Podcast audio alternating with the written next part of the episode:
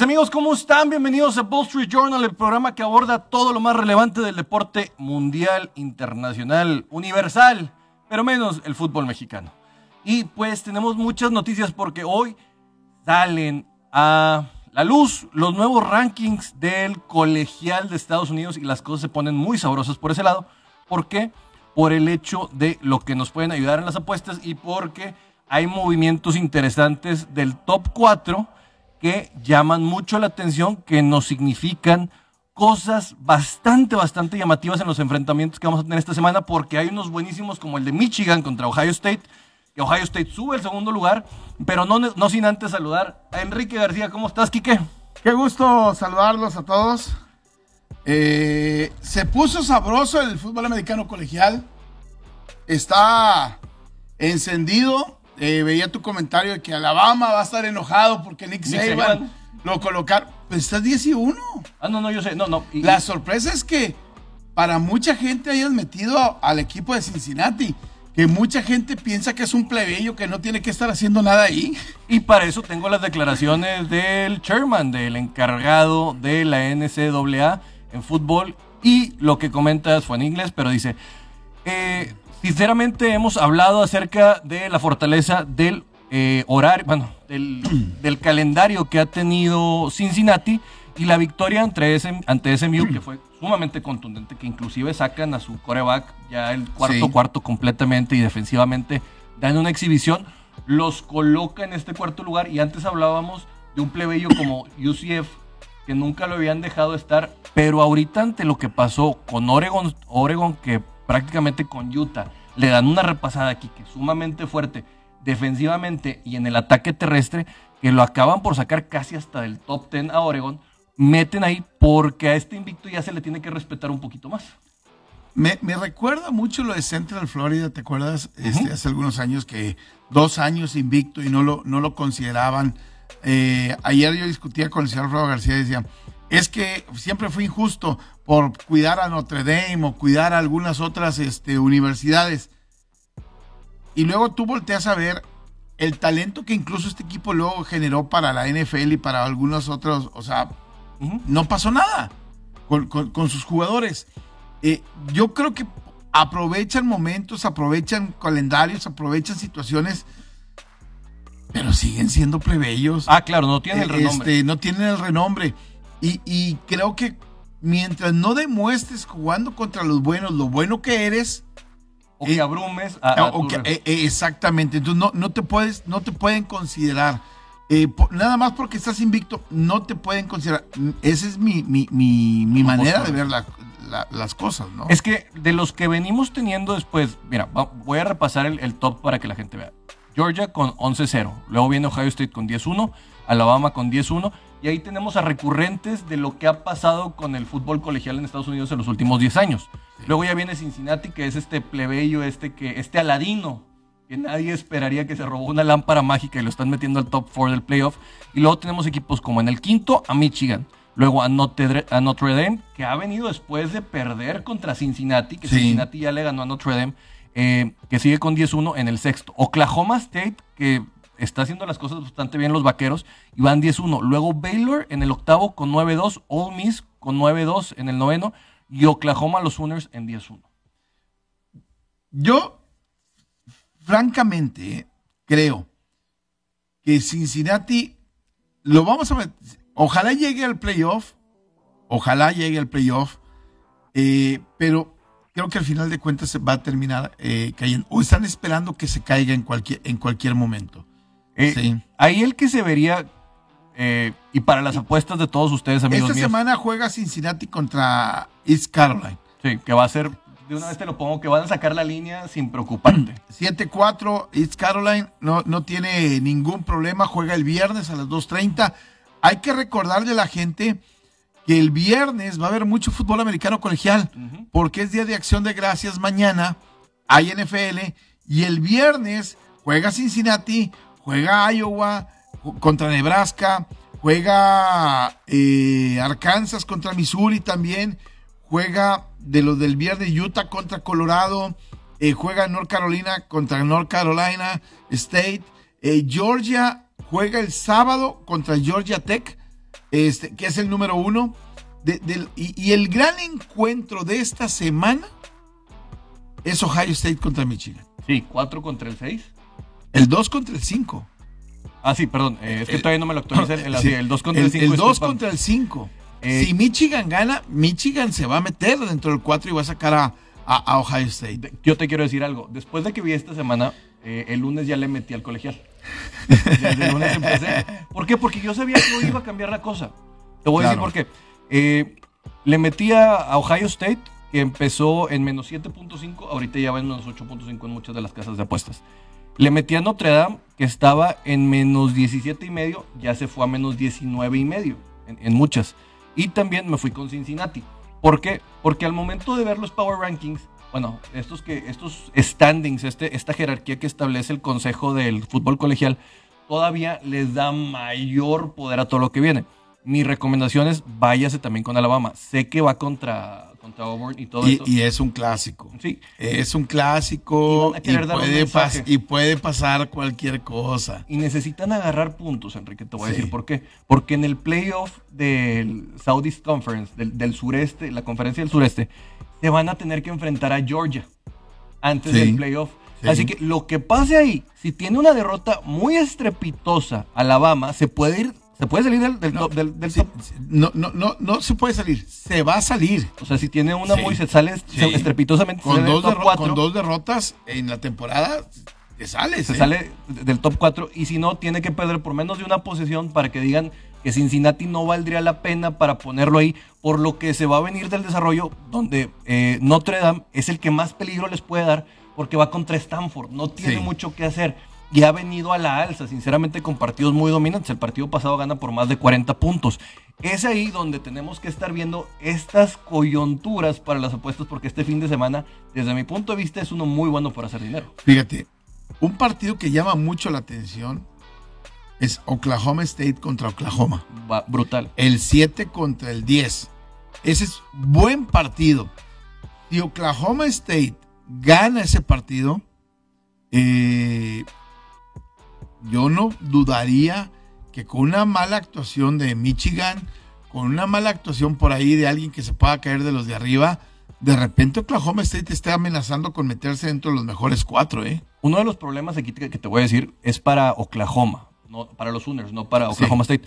Le ganan a Indiana con una gran defensiva, pero ofensivamente muy pobre su juego. Sí. Sinceramente, Iowa State los puso en muchos predicamentos y después de lo que vimos con Oklahoma State contra Texas Tech, que prácticamente muchos creíamos que era de altas, sacan la línea sin problema. Creo que ahorita visitando y todo lo que hemos visto y los problemas que tuvo contra Baylor, Oklahoma, eh, creo que yo me iría con los vaqueros, con menos cuatro, porque ellos están buscando poder tomar relevancia en este cierre de temporada. De acuerdo completamente. Eso eh, me, me- me llama mucho la atención. Muchas de las apreciaciones que hoy tenemos, de repente tienen que ver con el rol de juegos de a quién te estás enfrentando, ¿no? Que eso es lo que mucha gente desestima quizás de Cincinnati o ha desesti- desestimado de, al- de algunos otros equipos, ¿no? El trancazo que le meten a Oregon, que estaba Sí. sembrado número 3, pierde con Utah en casa, que Utah es, los Utes son muy, muy complejos en casa, eh, y les ponen una arrastrada y los sacan del top 10. Oregon que soñaba con el playoff y los patos prácticamente les tiraron con la escopeta y. Exactamente. Ahora, eso es en el colegial de los Estados Unidos. En el colegial de México, esta semana los borregos juegan contra el SEM. un juegazo. Juegazo, buen partido. Este, aquí en Monterrey el viernes. Y los auténticos Tigres juegan el sábado contra el equipo de Pumas. Sí, que, que este ha sido un clásico en los últimos, en los últimos 15 años prácticamente porque han peleado el campeonato dentro del ONEFA entre estos dos una gran cantidad de veces. y que mucha gente, el norte contra el centro, hablando de la relevancia del colegial, pues es bien fácil para, si quieren estar determinando que ustedes son la mejor eh, o son los que más producen, pues que vengan y dan un golpe de autoridad contra un equipo que hace las cosas bastante bien. Que en defensiva, las dos mejores defensivas están en Nuevo León, Sí, las dos mejores ofensivas están en Nuevo León. hasta ahorita sí. Bueno, entonces, Tiene que ver contra quién juegas. yo estoy de acuerdo, pero como quiera tienes que hacer la tarea. Eh, de, de- de acuerdo completamente. Así que va, va- va a estar interesante. Vamos a tener un fin de semana de mucho fútbol americano colegial, que por cierto, mi pecho no es bodega y estoy para, para, para, decirlo. Viene un nuevo equipo profesional de fútbol americano a la ciudad de Monterrey. Eh, qué bueno por expandirse en los horizontes. En la nueva liga de la FAM. Sí, de la FAM. Eh, ojalá los dos se consoliden. Eh, que tengan la oportunidad de desarrollarlo y con un, proyecto más sólido. Es, la FAM es el que va, que tiene equipo en Chihuahua y que tiene equipo por Exactamente, en Cancún, en Ensenada, en Guadalajara, en Querétaro, en Ciudad de México, eh, donde le estaban apostando traer jugadores incluso que estuvieron en la NFL, como Trent Richardson. Sí, que en Chihuahua. En Chihuahua. Entonces, pues vamos a ver cómo, cómo le va aquí a la ciudad de Monterrey. Eh, están por buscar el nombre. ¿Cuál es el mote que, debería de tener el equipo de la ciudad de Monterrey? Ojalá ya no tenga algo que ver con acero, por favor. yo, estoy de acuerdo. Póngale los titanes de, Monterrey. Ah, ya hubo un equipo yo, vi una chamarra muy bonita que decía los Titanics. Oye, ya, ya, ya hubo un equipo profesional en Monterrey que se llamó Titanes. No sabía. ha habido regios.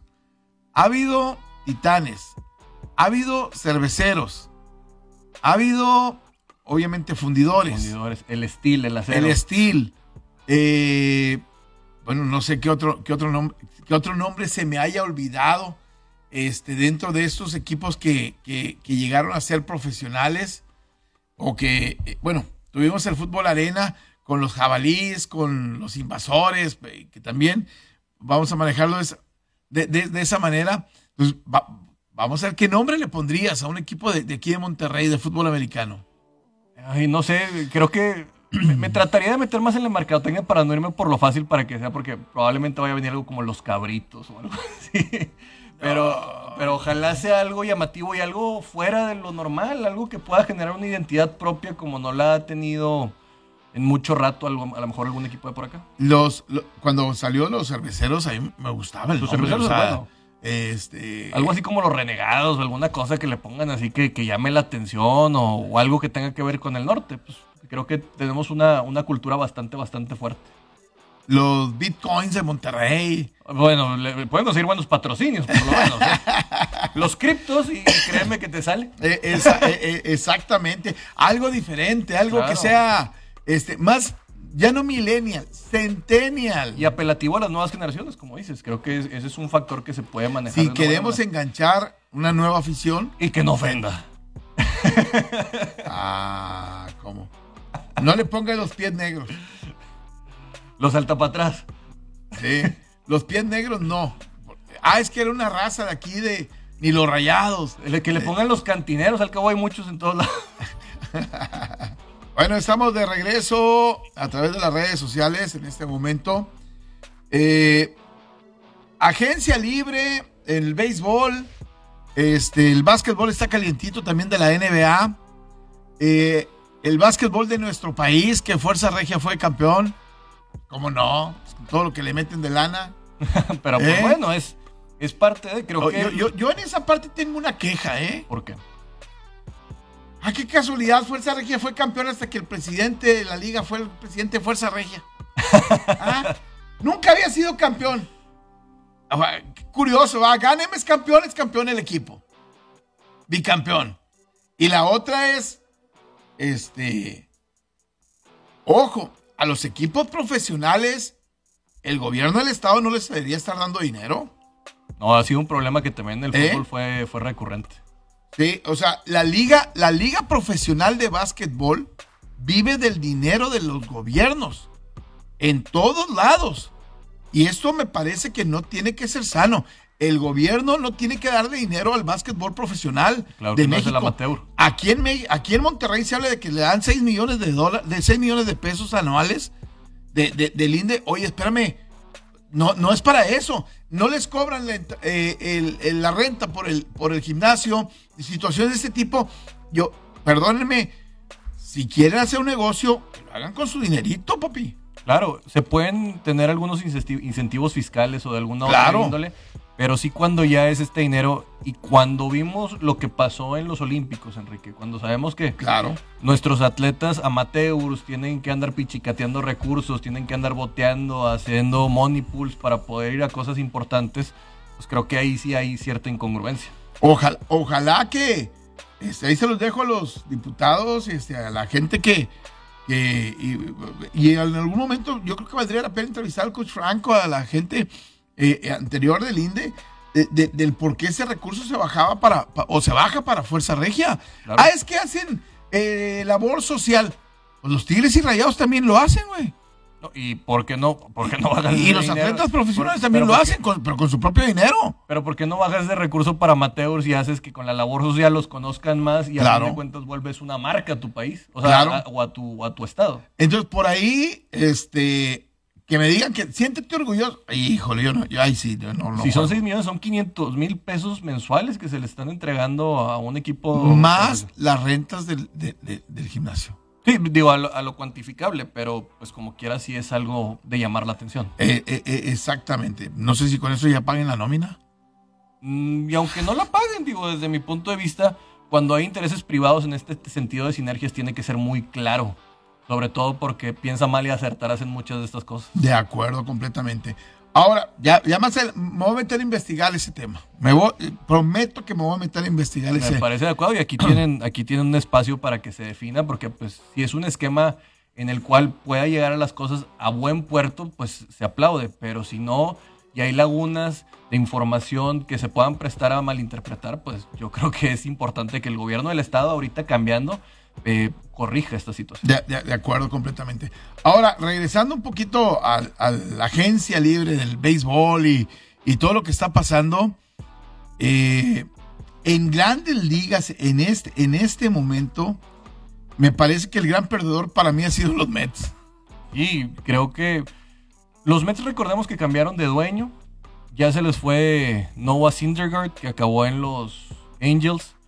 Eh, siguen teniendo salidas de pitchers. Por ahí también sale. Sale. Ay, eh, Lope también, creo que va a salir. Y había otro que ya había firmado con, con otro equipo que se me va. Pero sí, los Mets volvieron a hacer. Hablábamos mucho de ellos con, eh, con todo el equipo que estaban haciendo. Y les salió mal toda esta temporada. A- a- ayer uno de los movimientos más interesantes es el de Steven Matz, que firma con el equipo de los Cardenales, contrato de 44 millones de dólares, dejando a los Blue Jays, qué bueno que los deja, este, porque está en la división con los Yankees y con, con Boston, y eso nos tiene que llenar de, de- de- alegría, ¿no? Pero me parece que de alguna forma, desde mi punto de vista, la, la agencia libre no o, o ha dejado demostrado en los últimos años que no te compra campeonatos, que los campeonatos siguen viniendo de los equipos que trabajan con sus Granjas. sucursales, con sus granjas, y, y- y esa es la parte que quizás más, más difícil puede hacer que un equipo eh, al- alcance el éxito. ¿eh? Sí, deshacerte de un sujeto como Correa en los Astros porque ves que está llegando un buen prospecto de, de, de shortstop no debe ser fácil, pero imagínate lo que debes estar confiando en el talento de este chico porque haces bien las cosas en el desarrollo. Otro de los que está pasando por esto es el shortstop de los Tampa Bay Rays, que va este Wander Franco, que se habla de que va a firmar un contrato multimillonario de 10 años en el cual va a estar llegando por ahí por encima de los 270 millones de dólares.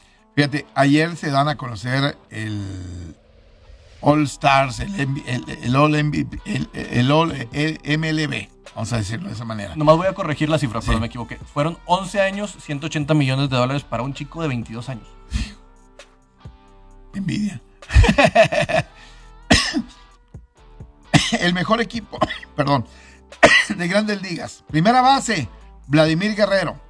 ¿En, en cuál tendrías, a- vamos a decir, en cuál tendrías duda, ok? ¿Ok? Segunda base, Marcus Simeon, de Toronto. Sí, estuvo peleando por el MVP. Híjole, yo ahí sí. ¿A quién pone- puedes poner? ¿Al Tuve? Altuve, tal vez Trey Turner en este movimientos que han tenido, pero Marcus Simeon por el promedio de bateo se lo acaba llevando, Kika. En los momentos importantes, ahí es donde tienes que medir, no todos son numeritos. No todos correcto, son o sea. numeritos, ¿eh? Tercera base, Austin Riley de Atlanta. ¿Dejaron ir por el corazón de que es campeón? Sí, creo que tampoco tuvo una producción tan grande en el madero y no es uno de estos terceras bases que sean tan llamativos del estilo Nolan Arenado. Eh, eh, esa es lo que iba a tener. Cuando uno piensa en Nolan Arenado, piensas que lo tiene que ganar todo. Y luego vas a las estadísticas y el nombre te dice que este año quizás no fue su mejor año. Estoy de acuerdo, aunque se meten ahí al, comodín. Eh, Austin Riley a lo mejor, sabemos que esto debe ser hacia la, hacia la temporada regular, pero pues siempre acaba generando sombra lo que se hace en postemporada. Shortstop, Fernando Tatis. Claro que no. o sea, ese sí se me hizo completamente. dale, dáselo a fuerza porque es la cara de la MLB en este momento. Y los jardineros, Bryce Harper, Aaron Judge. Eh, mira, soy Yankee y para mí Judge no, no, no, no tendría que estar. Y Juan Soto. Tres. Bueno, Juan Soto, un joven. Eh, el cache Salvador Pérez, creo que ahí Es, es, es, unánime, ¿no? Y el bateador designado, eh, Otani. Sí, creo que a fin de cuentas, por lo que logra, a fin, eh, por el hecho de que también Vladimir Guerrero y también el señor eh, Salvador Pérez están en el tema de estar como los que tuvieron más home runs, por ya están en el equipo por el cuadro. Pitchers abridores. Robbie Ray de, Toronto. Corbin Burns de Milwaukee, Scherzer de los Dodgers, Garrett Cole de los Yankees y Walker Buehler de, los Dodgers. Y, ahí es mi, pregunta. A ver, de nada vale que seas el líder en triunfos de grandes ligas, que fuiste el único pitcher que ganó 20 juegos. Eh, ah, es que tu promedio de carreras limpias, se trata de ganar juegos. Cuando tú vas muchas veces a un juego y de repente tu equipo toma ventajas, pues tú decides a lo mejor no forzar tu brazo, jugar con el score. O sea, hay muchas circunstancias que pueden quizás incluso hacer que tu picheo sea exigido o no sea exigido. ¿Por qué no hay una estadística de errores cuando llevas un buen juego? Exactamente lo que le pasó a, Julio Urias, hubiera tenido dos juegos más. A, mí me parece que están discriminando a Julito Urias. Desde mi punto de vista, yo lo he dicho, creo que tiene que ver con que no es el prototipo de pitcher de los americanos. Lo quieren un tigre un tipo de 1.90, que se vea de otra manera y todo. Y, está mal, está mal. Claro, o, sea, eh, entonces caemos en la discriminación. Sí, yo creo que es completamente una, una, una discriminación del prototipo americano, del pasatiempo americano, en el cual inclusive pues por el tema de su ojo lo ven de otra manera y por algunos escándalos que hubo por ahí, pero a fin de cuentas como deportista de alto rendimiento, Julio debería estar por lo menos si me estás dando una lista, Enrique, en la cual tenemos a. déjame, voy para acá arriba. Tenemos a 10 pitchers. Sí. Bueno, tenemos 2, 4, son, son 8. Y tienes a un tipo que estuvo en la quinteta para Cy Young de la Liga Nacional y lidera en victorias. Pues ya no se me hace lógico que lo esté sacando de esto por parte del consejo. De acuerdo. Entonces a mí me pareció un poquito medio, medio, medio ilógico, ¿no? Eh, Mira, te, voy a poner otro. En primera base, o sea, Freddie Freeman eh, lo ponen en el, en, el, de segundo lugar. A Buster Posey lo ponen como catcher, pero también por un tema de que se retira. O sea, desde mi punto de vista, Teoscar Hernández lo ponen por ahí. Rafael Devers eh, lo ponen como tercera base, pero desde mi punto de vista tuvo mejor temporada que Austin Riley. Porque fue un tipo que casi no se pagó y tuvo lesiones. Eh, Kyle Tucker como, como outfielder, para mí merece más estar Kyle Tucker en su momento que algunos, o sea, inclusive que Bryce Harper, pero no me lo van a reconocer. Mira, en el caso de Gary Cole, cuando vinieron los partidos buenos y los partidos importantes, nunca pudo. O sea, fue uno de los que les tembló las piernitas con el equipo de los Yankees. Claro.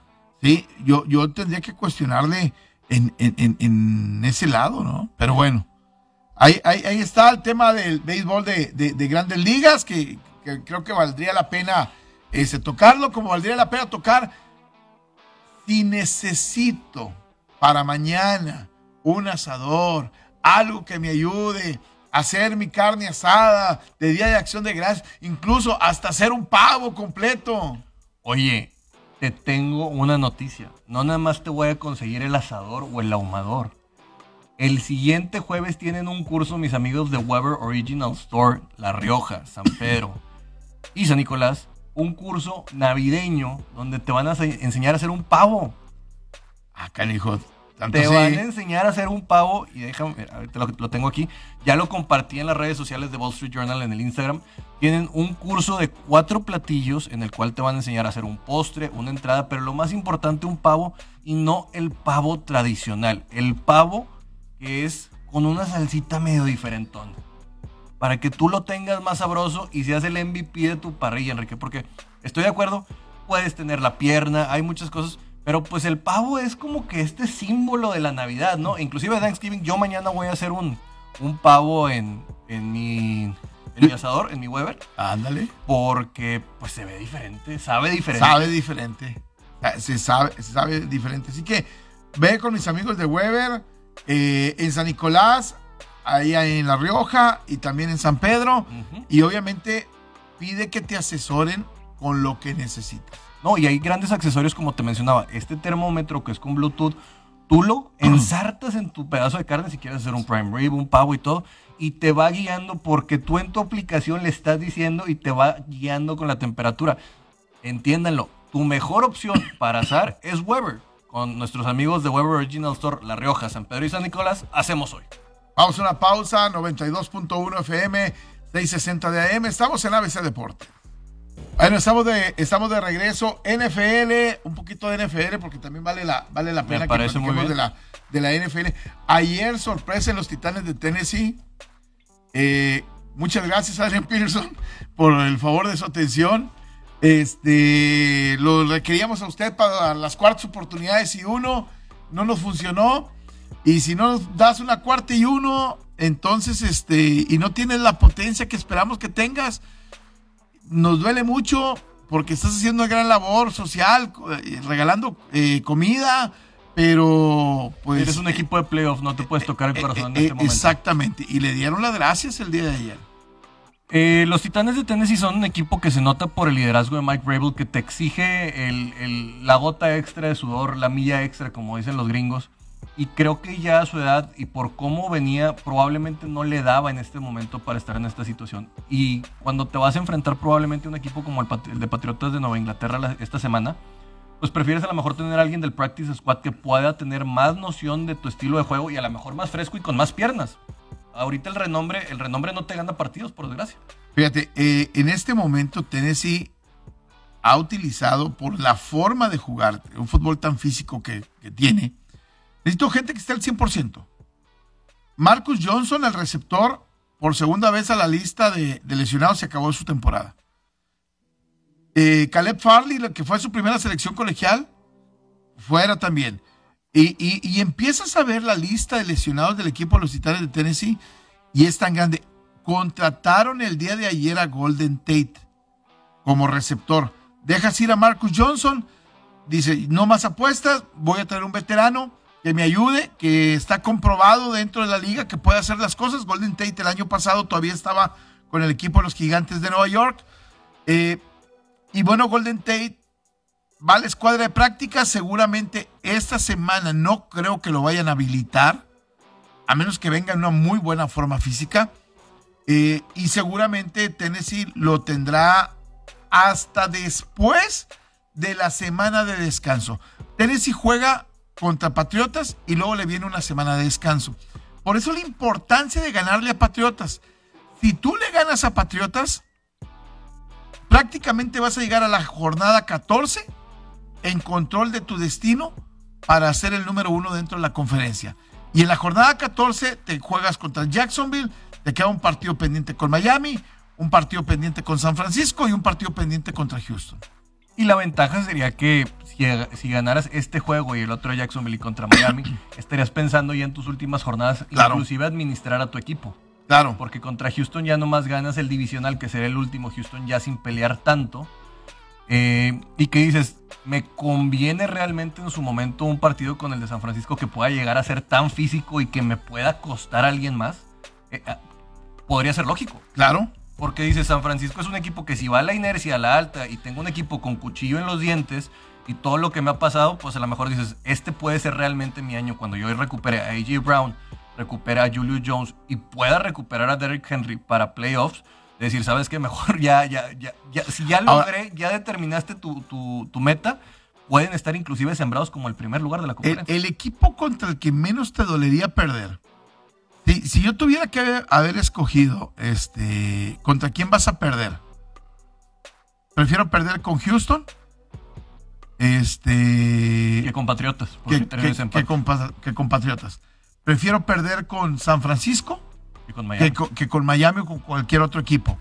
Este, la verdad, yo en esa, en esa parte creo que al final de cuentas Tennessee a lo mejor está escogiendo la, qué batallas, qué batallas pelear, ¿no?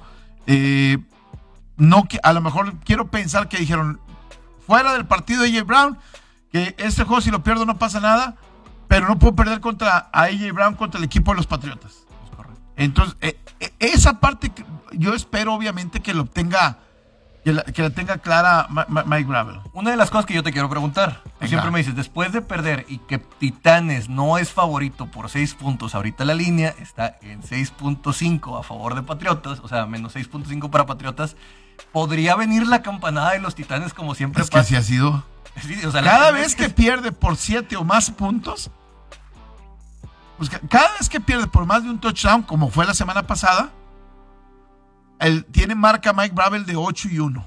Eso es lo que te estoy diciendo. Y, y Y- aparte y- está la línea de seis y medio que tú decías que cuando es Cuando- favorito eh, por seis y medio, tienden Eh, a eh, ganar. eh, exactamente, está invicto eh, Mike Bravel cuando en, en triunfos inesperados. Creo que tiene 13-0 o 13-1 en, en triunfos inesperados. O sea, cuando son de más de 6 puntos. Y si alguien le puede hacer daño a, a, a Bill Belichick. Y les, voy a dar, y, y les voy a dar un dato. Mike Bravel 2 y 0 contra Bill Belichick. Y uno en playoffs que le Y hizo uno en cosas playoffs. ahí donde hasta con los pañuelos haciéndole cosas raras a que hasta se enojó el monje. Sí, exactamente. Entonces, eh, eh, esa parte yo creo que puede, puede significar... Y, la- y- y las dos veces lo apaleó, ¿eh? Sabiendo ensuciar Eh, el juego. la- en el primer partido sacan a Tom Brady del juego en el tercer cuarto. Que la anécdota es de que, bueno, ganó en temporada regular Titanes y después cuando tuvieron un entrenamiento en conjunto, que a mí me tocó estar ahí ese día, eh, Tom Brady va y le lleva un, trofeo a Mike Bravel y, eh, en una madera le dice, bueno, este es tu trofeo porque me ganaste el año pasado. Este, en una mofa de lo que, de lo que había sido, ¿no? En noticias importantes también de la NFL, Quique, se habla de que el ultimátum de Matt Nagy es que si pierde mañana contra los Leones de Detroit, que yo creo que va a venir la primera victoria del, del- del equipo de Michigan, de los Leones de Detroit, podría venir, sería despedido. Por otro lado, Jason Garrett es despedido, pero yo no entiendo esto por parte de los gigantes. Traen a Freddy Kitchens. Lo de Freddy Kitchens el año pasado entró a relevarlo cuando Garrett tuvo COVID, Ujú. si mal no recuerdo, y creo que lo hizo más o menos bien. Pero lo de Kitchens, luego ves, volteas a ver el pasado inmediato con Cleveland y con algunos, y dices tú, no, no puede ser posible. Pero yo no ¿no? siento que el problema fuera Jason Garrett, sinceramente. Creo que El problema un- es el entrenador. el entrenador y también el señor Gettleman están buscando culpables para poder salvar su chamba. Yo, yo siento que de alguna forma este, la gente de, de- de los gigantes están empezando a pensar en dar un golpe de timón de nueva cuenta. Le invirtieron mucho dinero en la agencia libre a este equipo. Llevaron jugadores como Logan Ryan, eh, llevaron al otro esquinero que estaba en Tennessee también, a Dory Jackson, eh, invirtieron en, en la línea y, y no les ha funcionado. Eh, y llevaron receptores a Karen Johnson que estaba en Detroit, llevaron en su momento a Golden Tate y, y no les ha funcionado. O sea, este equipo le ha puesto dinero, pero el problema desde mi punto de vista no es el talento que has llevado. Llevaste a gente como Nate Solder en su momento también del equipo de los Patriotas. El problema es el entrenador. El head coach, desde mi punto de vista, es el que no está trabajando como, como, como tú debieras. Sí, eh, noticias de última hora, Everson Griffin subió un video en el cual está diciendo que alguien se quiere meter a su casa a matarlo. Eh, De- las- eh, acaba de salir hace 15 minutos en Twitter. Ya los vikingos dijeron que están tratando de ofrecerte toda la ayuda posible a este defensivo por parte de los Minnesota Vikings. Veremos en, en- en- en qué acaba esto. Dice, los, eh, los representantes de los vikingos de Minnesota y el- la parte de salud mental ya se están poniendo en contacto en el tema de Everson Griffin para evitar problemas de seguridad y de bienestar de este tipo. el, tema de la salud mental, que hace dos semanas también AJ Brown sacó eh, un... Pensando, que dijo que pensó en suicidarse la temporada pasada. Exactamente, ¿no? Entonces yo, yo, yo siento que por ahí hay muchos jugadores que, bueno, recordemos lo que pasó con Richard Sherman, también eh, hay muchos jugadores que están bajo un gran estrés y yo no sé si de alguna forma eso les, les ha terminado eh, afectando, ¿no? Sí, creo que a fin de cuentas se ha eh, generado todavía más un revuelo con esto, con el tema de pandemia, porque a fin de cuentas viven bajo un estrés, entendamos que cada cabeza es un mundo y, si te quieres vacunar o no, se vive todavía un mayor estrés de lo que estamos viviendo cada día. De repente los jugadores este, se estresan por cosas a lo mejor a, veces tan sencillas, ¿no? Ahorita es nota que Matthew Judon, el, linebacker del equipo de, Dice que odia el mac and cheese. o sea, güey. Disfrútalo, carnal. mira, yo lo hago con pork belly y queda bruto. Por eso, y si lo odias, güey. ¿Para qué, pues, lo dices? güey? Hablando de para qué decir las cosas, lo de Trevor Bauer, Enrique, se me hace estúpido. Trevor Bauer, recordemos que se llegó una deliberación del tema de Kyle Rittenhouse. Nosotros no vamos a hablar del tema de este chico. Pero él lo que dice es, eh, ¿verdad que a veces los medios de información ocultan cosas acerca de lo que hay? No todo es cierto. Se me hace muy tonto porque estás en un proceso que tiene que ver con agresión sexual y estar declarando eso hasta inclusive tú mismo representante debería ser más cuidadoso con decirte, no agarres el celular, hijito, todavía podemos ganar millones de dólares acabas de ser un sayón hace dos años y las cosas se aclaran, pues puedes revivir tu carrera.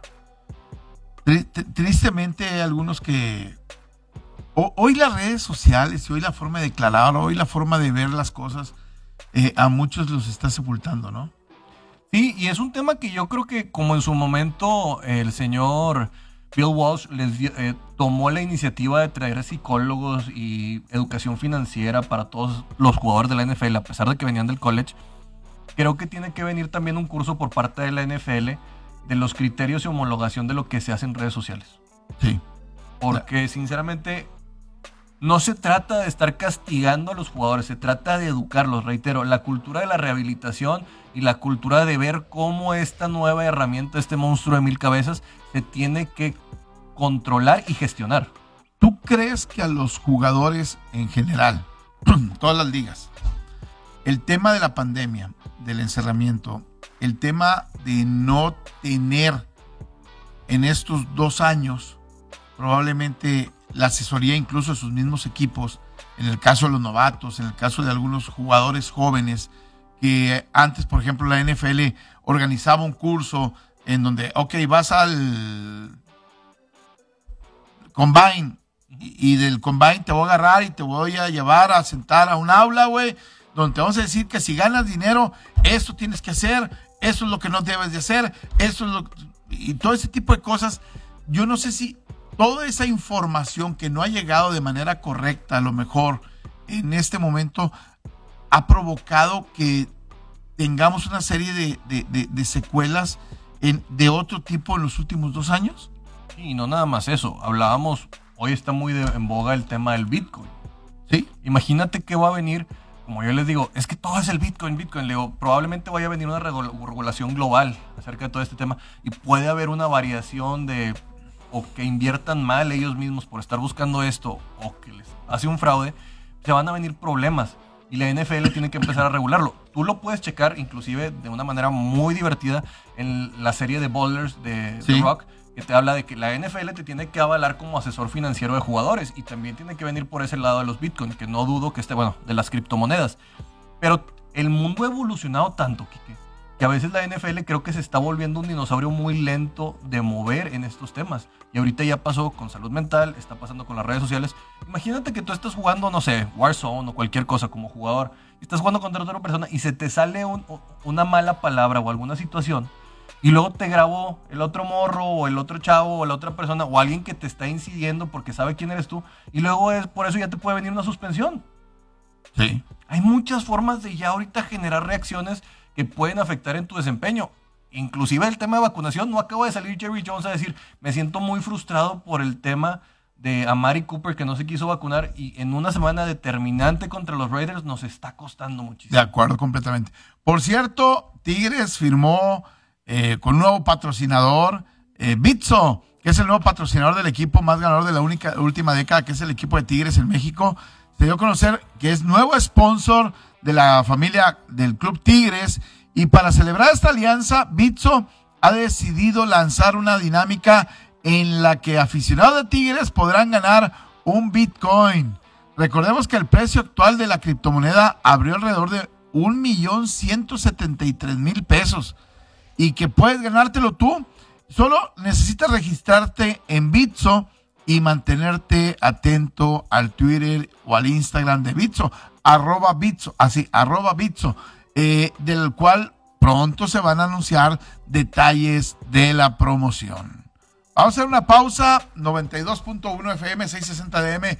Estamos en ABC Deporte. Bueno, estamos de regreso rápidamente. Oye, por cierto, te hablábamos de la NFL y los, bit, los, bitcoins. Hay un jugador, un liniero ofensivo, se me, lo traigo aquí desde la mañana, no puedo acordar el nombre, que él firmó su contrato, Russell Okung de los Carolina Panthers, él fue hace cinco años. Hace cinco años. Eh, en, bitcoins. no, se, volvió multimillonario que ya no le importa ahorita en la agencia libre. Exactamente. Russell Okung, él dijo, págame con bitcoin. Oh, estás loco. Tú págame con bitcoins, hombre. Bueno, pues ha ido, su contrato se ha ido seis o siete veces más de lo que originalmente él firmó.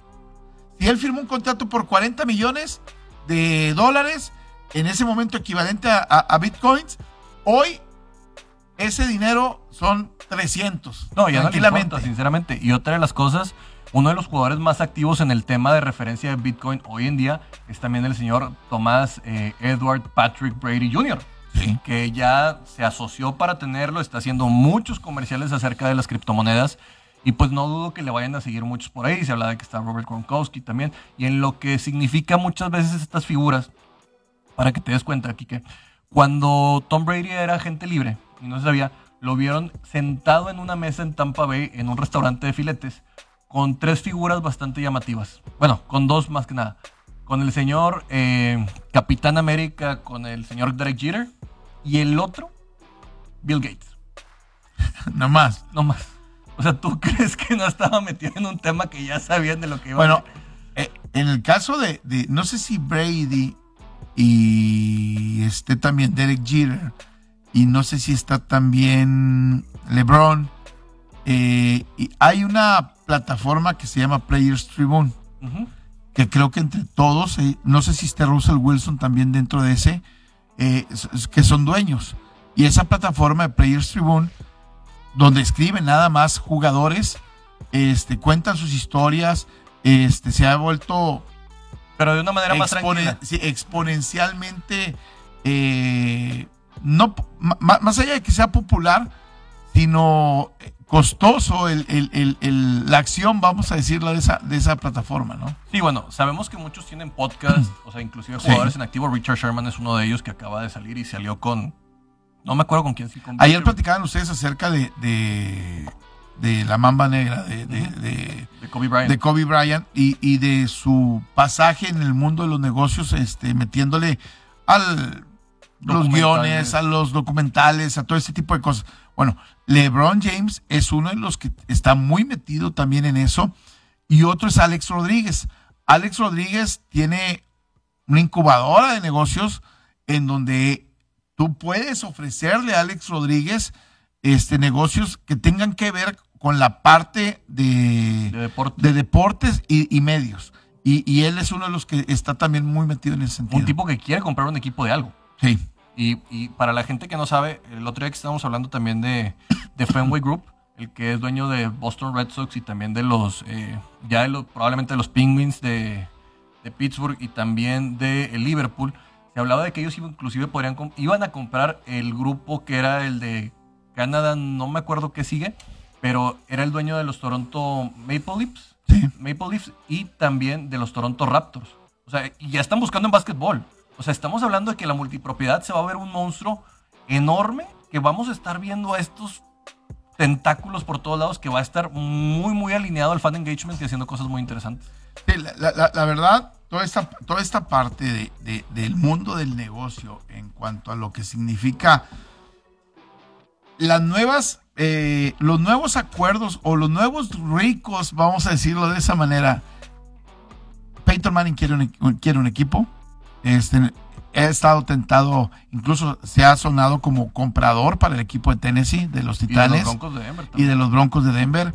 Este, ahora que Denver probablemente vaya a ser vendido, este, están dentro del paquete de, varios este, eh, jugadores que buscan convertirse en propietarios de una franquicia, ¿no? O si no accionistas, ya vemos el caso de Patrick Mahomes con los Reales de Kansas City, el mismo Aaron Rodgers con los Bucks de Milwaukee. Y, bueno, Patrick Mahomes también está en la, en la MLS ya. Sí. O sea, son muchos que se están extendiendo y la MLS probablemente vaya a traer mucho de ese capital por el crecimiento que va a tener en los siguientes años. Bueno, aquí en México, el Necaxa recibió inversión con Mesut Özil, eh, Eva Longoria y otros. Y, algunos otros, dos jugadores de básquetbol de la NBA que también estaban metidos dentro, dentro de eso, ¿no? creo que también Mario Royce del Borussia Dortmund, algunos de, fútbol europeo que, también estaban metidos. El problema es que no les permitió la Liga MX hacer el sistema de NFTs y varias cosas que tenían por ahí que ellos esperaban para poder comercial. Es Marco Royce, perdón. Se me enojó el, productor que es Abejita del, del Borussia. Y muchas cosas que se están dando en la evolución del deporte y que pues probablemente vayamos a estar viendo que en los siguientes años van a haber actores diferentes y que se van a financiar de manera diferente. Sí, oye, eh, perdón, me distraje porque acaba de ver una nota donde dicen, dicen que el corte de Adrian Peterson tiene que ver con que probablemente Derrick Henry pudiera regresar para después de la semana de descanso. Le dieron leche de Velociraptor o sacaron las, semillas del ermitaño de Goku. Curiosamente, Derek Henry, que es un tipo muy pegado a sus redes sociales, desde que se lastimó, cero en sus redes sociales. Ni cómo va su recuperación, ni cómo va absolutamente nada, ¿eh? No, pues qué bueno, digo, por, por la fin de este, cuentas. Y, ahorita me, acaba de, perdón, me, distraje, pero porque llama la, la atención. No, y que si pudiera regresar estaríamos hablando de una narrativa muy interesante por el, líder corredor de la NFL, que yo reitero, esta temporada para mí tendríamos que voltear a Jonathan Taylor. En este momento, si se hubiera mantenido sano, Derek Henry tendría que haber sido. Porque desde mi punto de vista no he visto un coreback que me pueda llamar la atención lo suficiente para decir jerárquicamente por las... Eh, ¿Cómo decirlo, Enrique? Las ventajas que tiene la posición de mariscal de campo para llevárselo y decir en los corredores que hemos visto cosas bastante, bastante llamativas. Fíjate, eh, estoy viendo un dato también, platicando un poquito de la NFL. ¿Cuáles son los equipos que más titulares han utilizado? ¿O más inicialistas han, utilizado? Que se han mantenido, más bien, yo creo, porque con las lesiones. Los Santos de Nueva Orleans han utilizado 47 ah, jugadores para ser titulares abriendo un partido. Luego los Titanes 46, los Tejanos 45, los Jets 44, Detroit 43, Miami 43, Chicago 42 y Arizona 41. La importancia de la profundidad. La importancia de la profundidad. Es, ¿Cuál es el equipo que menos cambios ha hecho en sus titulares? Cincinnati. ¿Y 30 jugadores nada más han llegado a ser titulares. Si hablamos de que son 22, este, y, no consideras 22, consideras 25. 25 por pateador. Por pateador. Solamente 5 jugadores han venido a suplir en algún momento a otro en, la titularidad. Y como quieran, no han tenido una temporada pues, que si bien hablábamos que en su momento estuvieron en el top 3 de Power Rankings, han venido un poco a la baja. Si bien ganaron esta semana, creo que Raiders ya, ya se desmorona solo ya, ya no veo algo que sea sumamente llamativo de ese lado. E, e, exactamente. Entonces, e, está interesante el, dato. Eh, ya es de llamarse la atención porque, oye, 46, estamos hablando de dos equipos completos. De que todos se lastimaron prácticamente. O utilizaste hasta tercero, este, porque hay algunas posiciones donde, donde no has cambiado, como el caso de Tannehill, que él ha abierto todos los partidos, ¿no? Por otro caso, quiero hablarte de la rivalidad que se vive entre Davante Adams y el señor Jalen Ramsey. Hemos sabido que pues, los dos son muy vocales acerca de yo soy el mejor receptor, yo soy el mejor corner.